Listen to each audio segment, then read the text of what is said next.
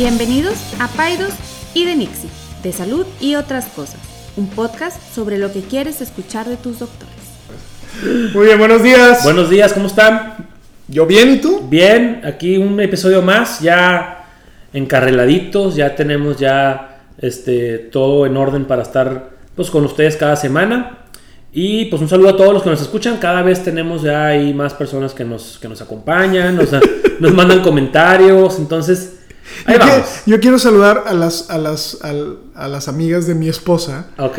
que este, no solamente se toman el tiempo de escucharnos, sino que aparte me mandan críticas. Nos dan retro. Retro. Sí, yo también agradezco ahí a la gente que nos ha dado retro y la verdad es que nos ha ayudado mucho para mejorar y para, pues, para traer contenido también que les interese, ¿no? Claro, claro, claro. Oye, nos ibas a platicar que hubo un pendiente, ¿no? De, de- de cuando hablamos de meditación. Sí, sabes que me hiciste una pregunta y parece ser que yo le evadí. Y era la pregunta sobre si yo meditaba. Y yo empecé a hablar que, que había tomado cursos y todo. Me gustaría tener más tiempo para, para meditar. Y una de las cosas que hago es que tengo una aplicación que tiene un contador. Y eso me ayuda mucho a... a no me gustan las meditaciones guiadas. Prefiero yo estarlo haciendo solo. Pero una de las cosas que, que hago con mucha frecuencia son ejercicios de respiración. Sobre todo cuando voy manejando o cuando me siento ansioso. Entonces la respuesta es sí, sí lo hago. Eh, me gustaría hacerlo un, un poco más, pero sí es algo que utilizo como recurso para, para, para prevenir mi locura.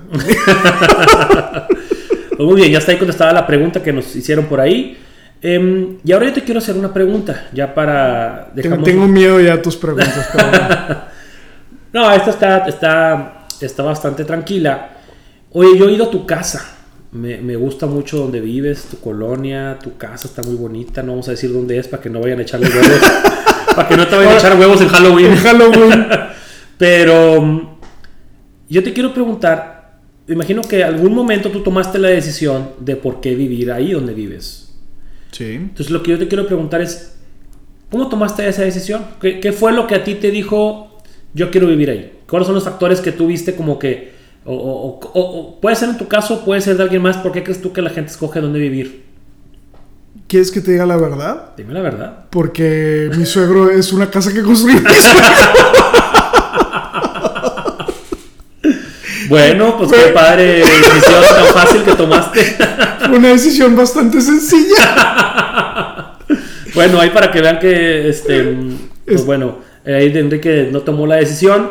Pero bueno, si tú, tú tuvieras que tomar una decisión de dónde vivir, Ajá. digo, como quiera, yo sé que aunque, aunque sido una casa que a lo mejor te facilitaron, pues como quiera, le, le encontraste puntos buenos a dónde, a dónde vives ahorita. Claro. Pero si tuvieras que tomar una decisión, ¿cómo la tomabas? ¿Qué, qué tuvieras que, qué vieras, qué tomaras en consideración para, pues, para vivir en algún lugar?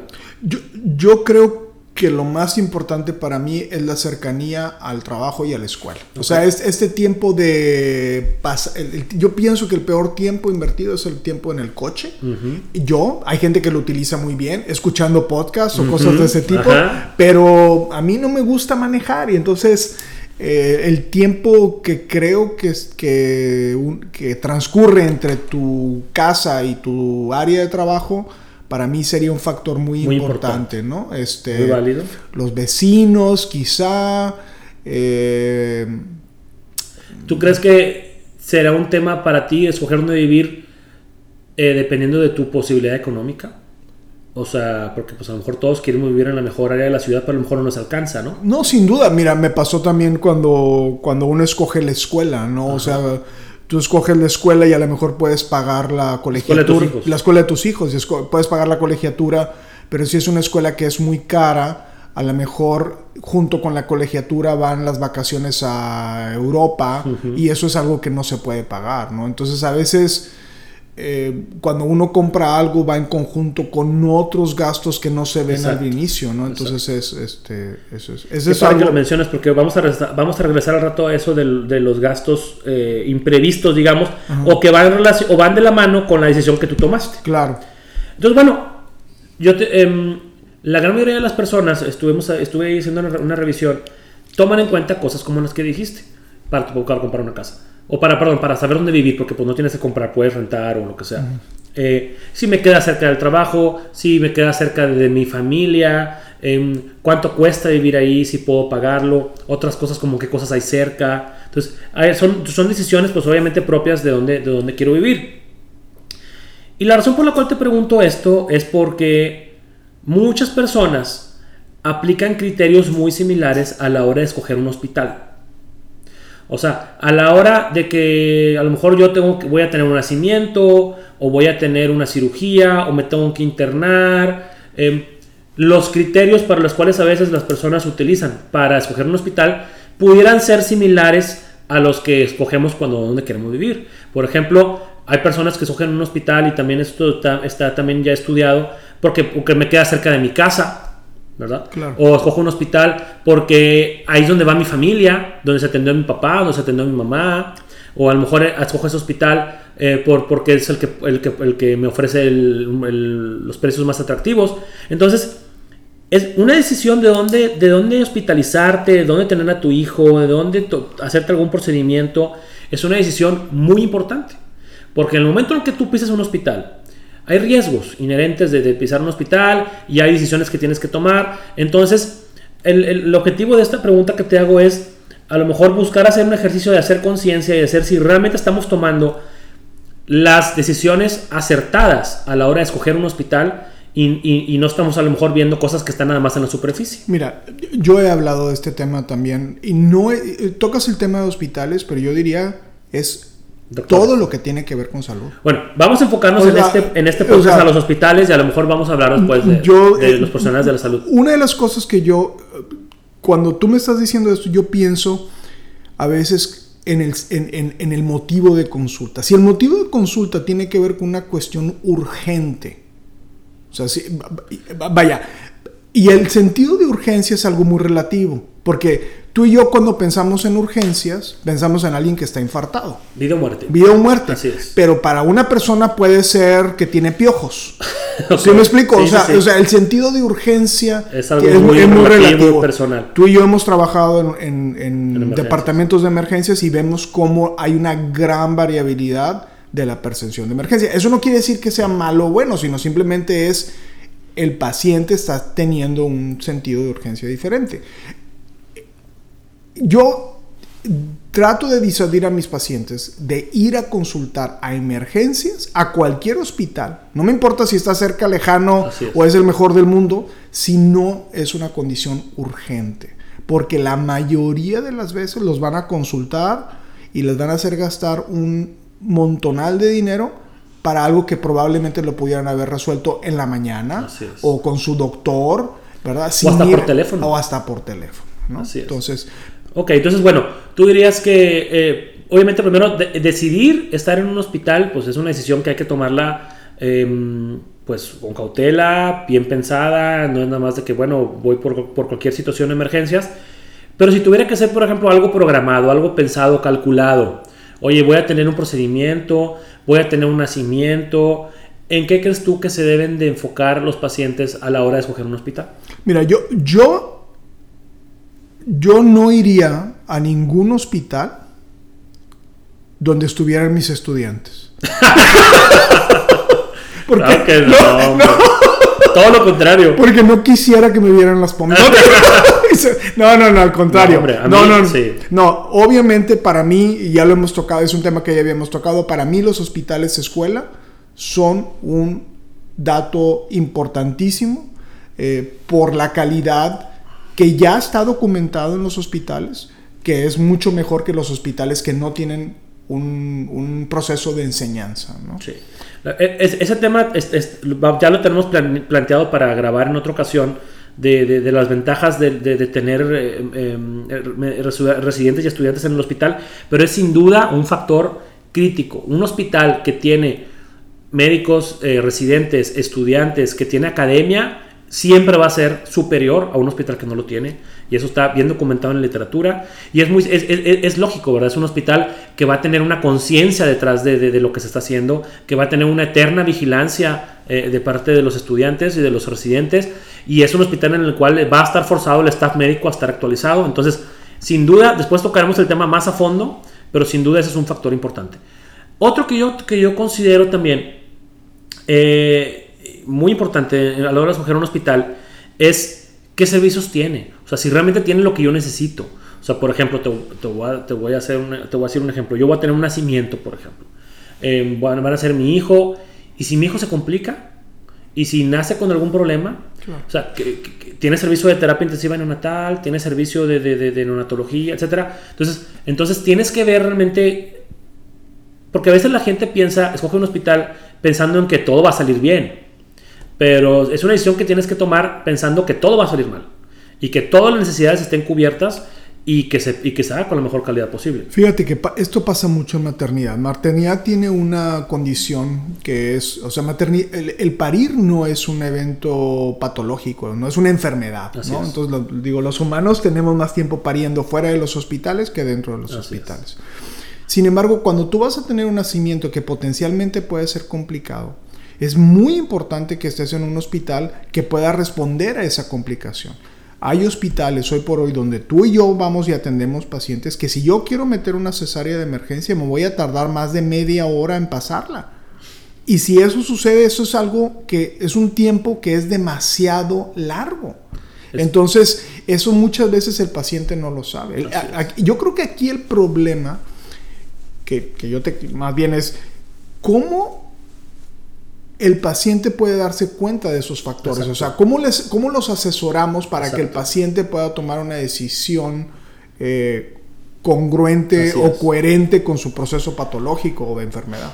Hace rato que venía manejando, venía pensando en ese tema y cómo a veces el paciente ve el cascarón del hospital, es lo que vienen a ver, em, muy bonito, muy grandote y todo y remodelado pero a veces las entrañas del hospital y los procesos del hospital, los pacientes no los ven. Y el médico, pues tenemos que, tenemos que tener un poquito el, el, feeling, el, la percepción de cómo podemos asesorar al paciente para que escoja el mejor hospital. Y el mejor hospital no tiene que ser ni el más caro y no tiene que ser el, más este, nuevo, simplemente tiene que ser el que tenga los mejores procesos de calidad. Y esto nos lleva también a hospitales que tengan certificaciones internacionales que vengan personas ajenas al hospital, que no le deben nada al hospital, a evaluarlo. Un tercero. Y que, y que esas acreditaciones y esas, esas certificaciones estén a la vista de todos, estén actualizadas y estén realmente estén sucediendo día con día. Y otra cosa que a veces los pacientes, em, y me incluyo, nos llama la atención es, por ejemplo, tú van a ver, vamos a poner un ejemplo. Las expos de maternidad, por ejemplo. Que bueno, yo sé que estamos revisando la maternidad, pero es lo que hacemos todos los días. Pero esto, esto se, aplica para cualquier otro padecimiento, una cirugía de rodilla, etc. Va el paciente y ve hospitales que en teoría están en el mismo nivel eh, de, calidad y ve que unos tienen un paquete que te ofrece lo mismo, pero eh, abismalmente más barato. Entonces el paciente dice, no, pues el hospital está haciendo una oferta, está haciendo una, una promoción para traer más gente. Y no necesariamente es así tú y yo nos damos cuenta que vamos a, ciertos hospitales, no vamos a decir nombres, no vamos a... No tiene caso porque también nos escuchan en otras partes del país, pero donde se, se ve, tú sabes de dónde están cortando esos, claro, Claro. O sea, entonces el paciente a veces no sabe que, que el tamiz metabólico que le van a tomar al niño es una cosa básica del siglo pasado y si quieres el tamiz ampliado, se, te, cobra una, un extra que ya se acaba saliendo el paquete igual que en otro hospital. O el, paciente no sabe que el material a la hora que tú estás en una cirugía o en un procedimiento es material antiguo, es material obsoleto, es material de baja calidad y que a ti te interviene en tu trabajo. Entonces, eso, ¿cómo transmites al paciente sin, que, sin verte tú sesgado hacia un hospital o hacia otro? De hecho, lo mencionas perfectamente. Hay hospitales a los que yo ya no he dejado de ir. Así es. Y uno de ellos en particular, cada vez que yo operaba, se me rompían los guantes. Así es. era, entonces te digo, estos hospitales que tienen paquetes muy económicos, hacen cosas que están al filo de lo chafo. ¿Sí me explico? O sea, es a veces eh, por ahorrarte unos cuantos pesos Mira, pasa por ahorita en el tema de, cáncer de mama, que, es ahora en octubre, ¿no? es frecuente que pacientes vayan a lugares más económicos para hacerse su mamografía, que es el estudio estándar de oro para identificar cáncer no palpable en mujeres mayores de 35 años, y les reportan un BIRATS 3, lo cual significa que la tienen que ver en seis meses. Mm. Y entonces la tienen, entonces la tienen a la vuelta y vuelta la pobre Manchada. paciente con la angustia. Y, y si se lo hubiera hecho en un lugar de calidad, le hubieran reportado que todo estaba normal y la verían en un año o, si me explico, como debería ser de rutina. Entonces a veces estas, eh, estos lugares que son económicos, al final, al final del día te salen más caros. Así es. Al final del día. Y, y- y- Y- rayando en el, en el peligro Claro. también, ¿verdad? Y, eh, ojo, tampoco no se trata de que siempre lo más caro lo mejor y nada. Hay muchísimas opciones eh, en las cuales los pacientes pueden buscar en cualquier parte del país, pero el médico debe de ser el, el- el- asesor número uno de ese del, del paciente y debe tener realmente el criterio de decir, a lo mejor yo estoy en tal o cual hospital o yo estoy en, cual- en tal o cual lugar, pero para lo que tú quieres hacerte o para el- tu necesidad, este hospital puede ser mejor opción. ¿Por qué? Porque mm, a veces el- el- los costos sí es algo importante, pero no lo es todo. Porque, mm, por ejemplo, te voy a contar una, una- una anécdota. Una vez estuve yo en unos hospitales de esos que tú dices que ya no vamos. Em, y pues el, el- el- el paquete muy económico y de super promoción y el paciente encantado porque es un hospital muy grandote y muy bonito y todo lo que tú quieras. Y cada noche, fue, una, fue un nacimiento, y cada noche al papá le decían, señor, haz de cuenta que había un sofá cama, había un sofá cama para el papá y se hacía, la, cama y le decían, señor, ¿quiere que le hagamos la cama? Ah, ¿cómo no? Entonces venía una persona de intendencia, le sacaba el sofá cama, le ponía una, una sábana, una almohada, una colchita y cada mañana, señor, ¿quiere que le haga la cama? Sí, ¿cómo no? Total, durante tres noches le hicieron la cama y al final donde va el señor a la cuenta, le cobraron la hechura de cama tres veces. Imagínate, o sea, algo que, que ningún otro hospital Sí. se hace. O, o sea, entonces, a lo que voy es, o sea, en cuenta como quiera el hospital va a encontrar las maneras de, de que su costo le salga. ¿me explico? Claro, entonces, claro. eh, eh, eh, es, es algo muy relativo. Hablando de cuestiones de paquetes, de, de- de cuestiones preplaneadas, ¿verdad? Ya a la una emergencia, pues bueno, ya la cosa cambia y ahí los gastos a lo mejor a veces no se escatiman tanto, pero en una emergencia, en una cu- cuestión programada, hay que asesorarnos bien. Ahora, déjame, regresando a tu pregunta, me, me quedé pensando en, lo- en tu pregunta original donde, donde no nos fijamos eh, por qué estamos escogiendo algo. Fíjate que, la, la- digo, cuando estaba yo de director, la gran mayoría de las quejas que yo atendía no tenían que ver con errores en procesos vitales. Así es. ¿Sí me explico? O sea, el paciente, nos que, los pacientes nos quejamos de cosas que tienen que ver con el servicio, Sí. ¿no? Con, este, se tardaron en cobrarme, no limpiaron la basura, la comida estaba fea, cosas que son irrelevantes eh, eh, para el proceso de atención Así crítico del paciente, ¿no? Sin embargo, o sea, so- son relevantes para el proceso de atención. Sin embargo, está bien estudiado que la experiencia, Sí, claro. del, y tú lo sabes bien, de la experiencia del paciente es algo que se tiene que ver muy de cerca. ¿Por qué? Porque involucra incluso hasta qué, qué tanto se va a curar o de qué manera se va a sentir al salir de su enfermedad. Porque pues todos sabemos que estar en un hospital no es algo placentero. O sea, uno No, al no, hospital nunca se viene de vacaciones y yo he estado internado y operado y todo. Este, y a lo que voy es que, bueno, o sea, es algo que como quiera se tiene que tener en cuenta, pero a veces hay hospitales que se le tira nada más al servicio, ¿verdad? Y los procesos vitales, como tú dices, las entrañas del hospital, el material con el que trabajamos, en la capacitación Claro. del personal. Claro, claro. sin Eso es algo bien importante y que a veces el paciente no lo conoce, entonces, No, pues bueno, yo las pobres enfermeras, ¿no? Que, que- que realmente esa chamba está de, de locos, las confunden con alguien que tiene que darle un servicio Así de, ¿cómo se dice?, de limpieza, ¿no? Sí. Y estas mujeres realmente hacen un trabajo... Y hombres el- y sí, perdón, mujeres y hombres hacen un trabajo realmente formidable, ¿no? O sea. La verdad es que em, me han tocado eh, experiencias con pacientes que no saben a qué hospital atenderse, que nos preguntan, y eso te lo preguntan a ti todos los días. Oye, es que yo quiero un hospital que me quede cerca, o quiero un hospital donde ahí nació mi sobrina. Y a veces es, es- es difícil eh, uno como médico tratar de, de- de- guiar a los pacientes sobre cómo escoger dónde se van a hacer su atención, su atención clínica Porque pues, ellos el paciente trae una idea, ¿verdad? Trae un, un bagaje y trae un trasfondo que a veces al querer, al, al querer cambiarla, a veces puede que, que el paciente sienta que a lo mejor lo quieres jalar hacia donde tú quieres por alguna razón que no es más que simplemente la seguridad y la calidad de la atención. Bueno, déjame nada más, digo, aquí hay un tema que no hemos tocado que es muy importante, es también los seguros. Ah, bueno, O sea, claro. Hay seguros que te dicen, sabes que no te puedes atender en ese Así hospital. es, así es. Ya la cuestión de terceros pagadores complica todavía más la decisión, porque a veces te dicen, ¿sabes qué, doctor? Yo nomás, hay seguros incluso que solamente, que te cubren todo lo que tú quieras, pero en un solo hospital. Entonces, te limitan demasiado tu posibilidad de adaptación y de moverte, o que te, o que te, te cobran alguna penalización por algunos hospitales. Entonces, eso también es un factor extra que hay, pues, cómo te peleas, ¿verdad? ¿Cómo, cómo dices tú, eh, ese hospital no es el mejor para esto, pero pues si tu seguro lo quieres utilizar, pues hay que, hay, que ir a ese hospital, ¿no? ¿Cuáles, cuáles, serían, ¿Cuáles serían los consejos? O sea, ¿qué consejos entonces, qué, qué consejos le podríamos decir al paciente? Esto es lo que tú tienes que checar para, para cuando vayas a hacer tu Sí, procedimiento. haciendo, haciendo ya una- un, un- un cierre de, de- de qué es lo que deben de, de- de- de enfocarse, yo diría, número uno, y lo más importante, certificaciones internacionales. Buscar, y, y es algo que el paciente tiene derecho a buscar en el, en el hospital cuando vaya a la hora de escoger, qué certificaciones tienen, qué vigencia tienen, se están certificando o no. Eso es bien importante porque eso nos dice que el hospital está constantemente monitoreando la calidad.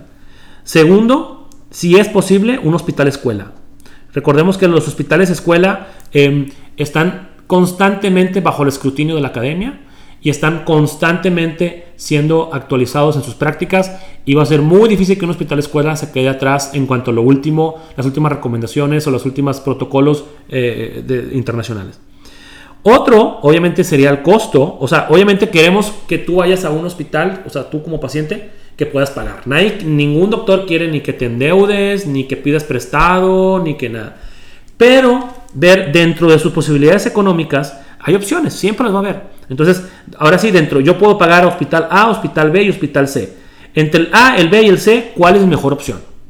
Y, y- y- no, y no irnos siempre por de esas tres opciones la más barata, no. Yo tengo un presupuesto, prepararnos. Yo puedo gastar hasta esto en tal atención, en tal cirugía o en tal nacimiento. Entonces, de esto que yo puedo gastar sin endeudarme y sin, y sin batallar, ¿qué hospital es el mejor? Y escoger el mejor entre los tres, aunque no sea más barato. Eso es- para mí sería lo más importante. Y por último, y esto ya no lo tocamos a fondo, que sea un hospital en el cual tu staff médico de confianza, porque obviamente tu defensor y abogado número uno va a ser tu médico o tu Es- doctora. es el equipo de casa. El equipo de casa, entonces, que se sienta cómodo. No tiene que ser, ojo, no tiene que ser el hospital donde tu doctor consulta. Eso no es necesariamente lo mejor. Pero sí tiene que ser un hospital en el cual tus médicos se sienten cómodos, están acostumbrados a trabajar, conocen los procesos y saben que van a, que van a, brindar- van a poder brindar atención de calidad en ese hospital. Esos serían los cuatro puntos que yo te diría. Yo, yo agregaría uno, el que tú dices es investigar si hay conflictos de interés. Acá es muy importante. Y eso O es sea, difícil de investigar. Eso ¿eh? es bien difícil, pero por ejemplo, si yo recibo una lana Sí. por internarte o por mandarte laboratorios Sí. o por entonces estoy dejando al paciente en una situación vulnerable. Eso es bien difícil y, y una vez más, no tiene caso decir nombres de hospitales porque nos escuchan en todas partes del país, pero es algo que vale la pena investigarse. Oye, por ejemplo, mi doctor es accionista del hospital en- el cual, que eso pasa, eso pasa muy seguido, Sí. es accionista del hospital donde me quieren internar, em, le dan una lana por cada un- un- una comisión por cada paciente que trae, Exacto. o este, lo llevan de vacaciones, por... eh, entonces, bueno, ahí, le, ahí lo podemos dejar, pero mm, es algo que se debe de... Y, y que tú debes de preguntarle al doctor, ¿por qué no? Doctor, ¿usted eh, tiene recibe algún beneficio económico si me, me interno en este hospital o no? ¿O algún beneficio de algún otro tipo? Y la verdad es que el médico tenemos la obligación moral y, y- y- Sí. y ética de, de contestar esa pregunta. Claro. Y si la, y si la respuesta es, ¿sabes qué? Sí lo tengo, pues bueno, ya el paciente tomará su decisión. Exactamente, exacto. Pero por, por lo menos que no sea una sorpresa para Así el es, paciente. así es. Muy bien. pues, bueno, oye, nada más antes de terminar, em, es octubre, el mes del cáncer de mama, ya estamos a la mitad del mes. Entonces, no sé si tú quieras darnos alguna recomendación sobre este, eh, eh, eh, de, de cómo podemos pues estar conscientes de este problema. Octubre, el mes del cáncer de mama, dije, ¿verdad? Sí, sobre que, sí, pues nada, es un mes de hacer conciencia, de hacer, eh, de, que las de que las mujeres mayores de 35 años deben de hacerse su mamografía eh, para detectar un cáncer que es no palpable y que puede tener entonces menos estragos en las pacientes que eh, lo pudieran tener, ¿no? Oye, a veces, perdóname, a veces hay mucha duda. ¿35 o 40 años es el corte? ¿O es algo, que es variable? Lo que pasa es que es variable porque las mujeres, la mujer menor de 40 años pueden tener un tejido mamario muy denso que a la mamografía no permite identificar un cáncer no palpable. Es que la clave aquí del rollo es que el escrutinio es para identificar cáncer no palpable. Y muchas personas utilizan este concepto de la palpación. La palpación como método de detección es, muy es muy pobre. Porque si tú ya tocas un cáncer, pues tu pronóstico no es tan bueno. Entonces, eso es muy triste porque no hay una estrategia clara para identificar cáncer de mama en mujeres menores de 35 años. Bueno, no, no clara, sino más bien útil, vamos a ponerlo así, ¿no?